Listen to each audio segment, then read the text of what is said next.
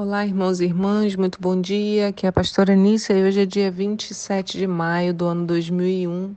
Opa, 2021. Essa manhã já começamos bem, uma manhã fresca, agradável e eu aqui já fazendo essas vergonhas com as datas. Hoje no nosso devocional temos três textos: o Números 11, Josué 21 e Mateus 5, de 1 a 20. E a pergunta para nós hoje é: qual a sua reação quando você é atacado pela sua fé?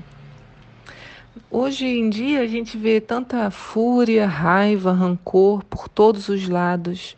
Frases do tipo: não mexe com a minha fé, falou isso de mim porque eu sou crente, achou que eu ia ficar quieto, é que eu sou crente bobo. E por outro lado, a gente também vê frases como: nossa, e ainda é crente? Imagina se não fosse. Eu, hein, pastor, ainda é pior, prefiro fazer negócio com qualquer outro tipo de pessoa. No meio, em meio a todas essas frases, né, como nós nos posicionamos? Saímos rapidamente em nossa defesa ou paramos para refletir se o nosso comportamento se ajusta ao discurso que temos ouvido falar? O texto de hoje é muito conhecido. Em Mateus 5 fala das bem-aventuranças, mas esse texto continua tão atual quanto no dia que foi declarado por Jesus. Então, Mateus 5:1 diz assim: Jesus, vendo as multidões, subiu ao monte e, assentando-se, os seus discípulos aproximaram-se dele. E Jesus, abrindo a boca, os ensinava, dizendo: Bem-aventurados os pobres em espírito, pois deles é o reino dos céus. Bem-aventurados que choram, porque serão consolados. Bem-aventurados humildes, porque herdarão a terra. Bem-aventurados que têm fome e sede de justiça, porque serão fartos. Bem-aventurados misericordiosos, porque alcançarão misericórdia. Bem-aventurados limpos de coração, porque verão a Deus. Bem-aventurados pacificadores, porque serão chamados filhos de Deus. Bem-aventurados que sofrem perseguição por causa da justiça, porque deles é o reino dos céus. Bem-aventurados sois quando vos insultarem e perseguirem e mentindo disserem todo o mal contra vós por minha causa. Exultai e alegrai-vos sobremaneira, pois é esplêndida, esplêndida a vossa recompensa nos céus, porque assim perseguiram os profetas que viveram antes de vós. Olha, aqui Jesus eleva o padrão do nosso comportamento. Ser bem-aventurado significa alguém que é muito feliz. Essa é uma das traduções, né? É, feliz são aqueles, felizes são estes que. Outra tradução, né, ou pelo menos um entendimento teológico, é de alguém que usufrui de um estado de graça, de uma santificação.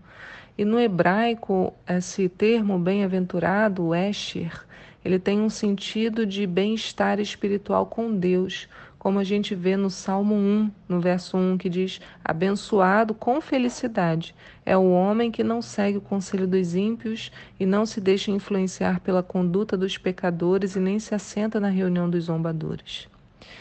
Você é esse bem-aventurado? O que temos buscado para a nossa vida? O choro, a humildade, a misericórdia, a justiça. Temos buscado limpar o nosso coração. Somos pacificadores. Lembra que começamos o texto falando do nosso posicionamento diante dos ataques à nossa fé.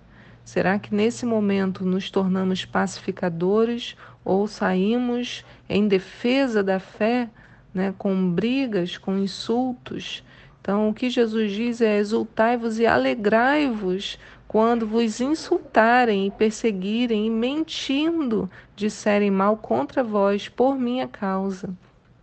Então, todas essas questões que a gente vê Jesus falando envolvem a nossa, felic... a nossa busca por intimidade com o Senhor. E essa busca, ela é a base da nossa felicidade.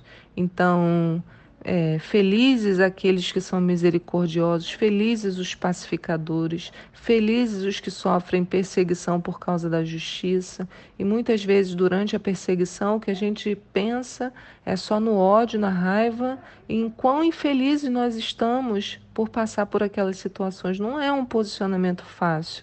Jesus não nos chamou a ficar no conforto. Ele nos chamou a uma vida de desconforto nessa terra. Desconforto no sentido de buscar esses comportamentos, né? Não é um comportamento que me vem facilmente. Eu não acordo misericordioso, eu não acordo pacificador, eu não acordo humilde, eu não acordo me emocionando, né? Buscando essa é, sentir a dor do outro. Isso é busca. Então, o que Jesus nos leva a refletir não diz respeito apenas ao nosso relacionamento com Ele, mas também de forma horizontal ao nosso contato com os outros. Uma vida com propósito, uma vida que faz a diferença por onde passa. E é esse ponto que nosso Jesus destaca quando ele continua a falar no verso 13: Vós sois o sal da terra, mas se o sal perder o seu sabor, com o que se há de temperar? Para nada mais presta, senão para se lançar fora e ser pisado pelos homens. Da mesma maneira, ele também fala que nós somos a luz do mundo. Uma cidade edificada sobre um monte não pode ser escondida. Igualmente, não se acende uma candeia para colocá-la debaixo de um cesto. Ao contrário, coloque-se no velador e assim ilumina todos os que estão em casa. Assim deixai a vossa luz resplandecer diante dos homens, para que vejam as vossas boas obras e glorifiquem a vosso Pai que está, está nos céus. Então ele nos associa ao sal e à luz. É, sal, naquela época principalmente, era responsável por preservar os alimentos, né? Ele preservava eles. É, não havia geladeira, né? Então havia essa preservação com o sal e a luz no sentido quando ele diz, olha, uma cidade, imagina assim, você mora num lugar, né? As cidades não eram tão iluminadas ou os ambientes não eram tão cheios, e aí uma cidade lá em cima de um monte, se alguém acendesse qualquer coisa lá, né, a escuridão era tanta que você olha lá para cima e fala: "Nossa, tem um ponto de luz lá em cima". Né? A mesma coisa uma sala escura e alguém acende um fósforo, todo mundo vai ver, ainda que a chama seja bem pequenininha. Então, o que a gente faz quando a gente acende qualquer ponto de luz? Tenta colocar um ponto alto da, da casa, né, para que ela ilumine todo o ambiente. Assim também somos nós, né? O Senhor nos dá a sua luz, né, nos empresta da sua glória, da sua luz, para que a gente possa refletir, resplandecer diante das pessoas que precisam do Senhor. Então, as obras dizem muito ao nosso respeito e sobre o nosso relacionamento com Deus. Pensa na seguinte analogia aqui. É, derrama um azeite em um pote, né, na sua casa, no seu num prato. Quando você joga o azeite, né, tá fazendo um, um, uma salada, uma refeição qualquer, você joga bastante azeite, né, enche até a boca um pote. Depois derrama, tira o azeite de lá. O que, que vai acontecer com o pote? Ele fica todo sujo, todo lambuzado, né? Fica difícil de limpar, não é verdade? Por onde o azeite cai, né? Uma vez também, eu, sou a rainha dos acidentes, mas deixei cair um ovo no chão, né? Espatifou aquele a gordura ali do ovo, né? Que difícil de limpar, que difícil de limpar. Já derramei também uma, a bandeja de, de um negócio que estava fazendo no forno com abobrinha. Era tinha muito azeite, berinjela, e aí o tabuleiro virou, caiu no forno inteiro. Eu fiquei, meu Deus, muito tempo para conseguir tirar aquele azeite. A analogia que eu estou fazendo é que se nós somos os vasos, como pode o Senhor nos encher e nós não transparecermos em nossas ações? Né? É praticamente impossível. É como o pote com azeite. Mesmo jogando, eu posso jogar o azeite fora, fica marcas ali. Né? Se as nossas ações não falam a respeito de Deus, é possível que não estejamos cheios dele. Porque por onde ele passa, as marcas criadas são indeléveis né? Fica, fica marcado. Não tem como ser diferente. A presença do Espírito marca profundamente a nossa vida, tal como o azeite em um vaso marca aquele vaso. É, sempre há uma absorção. E é por isso, então, que à medida que nos aproximamos do Criador, vamos nos tornando mais bem-aventurados. Podemos exprimir essas coisas, essa experimentar e exprimir essas felicidades. Podemos ser limpos de coração, podemos ser pacificadores, podemos ser misericordiosos, podemos ter em nós fome e sede de justiça, porque não vem de nós, vem desse contato do azeite que foi derramado sobre nós. Então, Jesus termina esse trecho falando do seu ministério, que complementa a lei e os profetas. Né? Ele fala no verso 17: Não penseis que vim destruir a lei ou os profetas. Eu vim, eu não vim para anular, mas para cumprir.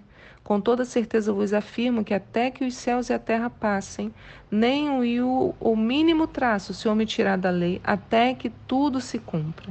Qualquer, pois, que violar um destes mandamentos e assim ensinar os homens, será chamado menor no reino dos céus.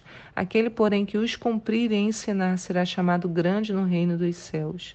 Eu acho isso aqui muito interessante, porque ele diz: você violou um desses menores mandamentos e ensinar alguém Quer dizer, você continua sendo produtivo no reino, embora você esteja errando, né? E você ainda é chamado menor no reino dos céus. A gente, o Senhor, ele ele compreende a nossa situação, ele vem com o perdão. Para nós há uma alternativa, né? Ele não fala está de modo, está fora completamente porque você violou. Existe um caminho de aproximação.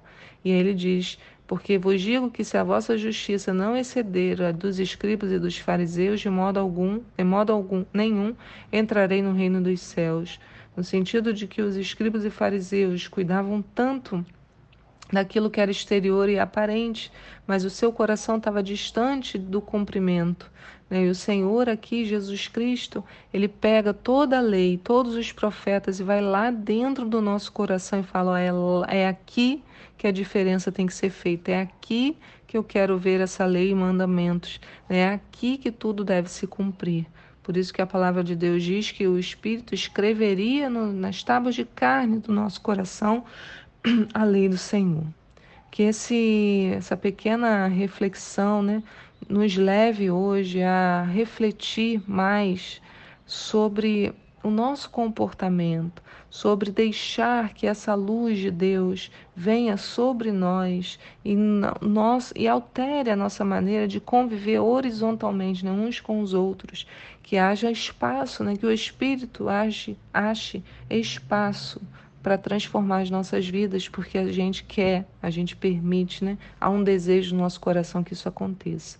Que o Senhor te abençoe no dia de hoje, seu coração esteja cheio desse azeite, cheio, marcando, sendo absorvido por você no seu dia e que o Senhor hoje fale ao seu coração, como ele sempre deseja falar, né? Mas que hoje ele encontre esse espaço em mim e você para manifestar a sua presença e que o seu coração esteja em paz. Tchau.